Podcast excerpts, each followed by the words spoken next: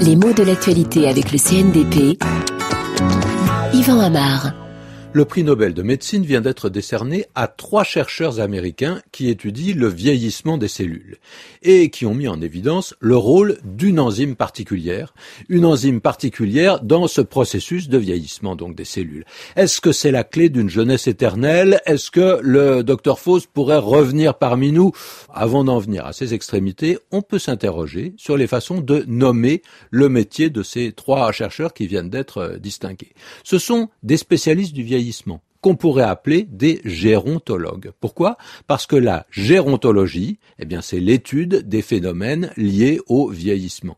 Alors, est-ce que ces trois chercheurs sont des gériatres? Ce n'est pas exactement comme ça qu'on les appelle parce que ce dernier mot renvoie davantage à une idée de soin qu'à une idée d'étude. Les gériatres sont des médecins qui soignent les vieilles personnes, qui tâchent de leur rendre la vie plus facile et qui sont spécialisés surtout dans les maladies qui touchent les gens âgés. On parle parfois d'unités de gériatrie, mais on parle aussi de cliniques gérontologique, ce qui montre bien que dans certains usages, les deux mots ont des compétences qui se chevauchent plus ou moins. Alors, la formation de ces mots s'explique grâce à une racine grecque. Géron, ça veut dire une personne âgée, un vieillard, quoi. Et on trouve quelques mots construits sur ce radical. Quelques autres mots comme gérontocratie le terme n'est pas très fréquent, mais il évoque une pratique de gouvernement qui met au pouvoir et qui laisse au pouvoir des gens très âgés. Non seulement ça les laisse au pouvoir, mais bien entendu, on imagine que ce sont des gens très âgés qui ne veulent pas déserter le pouvoir. Ils ne veulent pas laisser la place, ils empêchent les jeunes générations d'arriver au pouvoir. Et ce mot de gérontocratie est euh, toujours employé pour se moquer de ces gouvernements qui alignent des têtes blanches ou des têtes euh, chauves.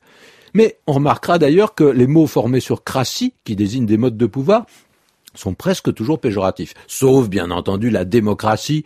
Et puis l'aristocratie, c'est un mot qui a euh, un, passé historique. Mais sans ça, quand on parle d'autocrate et d'autocratie, le pouvoir d'un seul, de plutocratie, le pouvoir euh, de l'argent, ou même de gérontocratie, c'est pour dénoncer ces systèmes de gouvernement.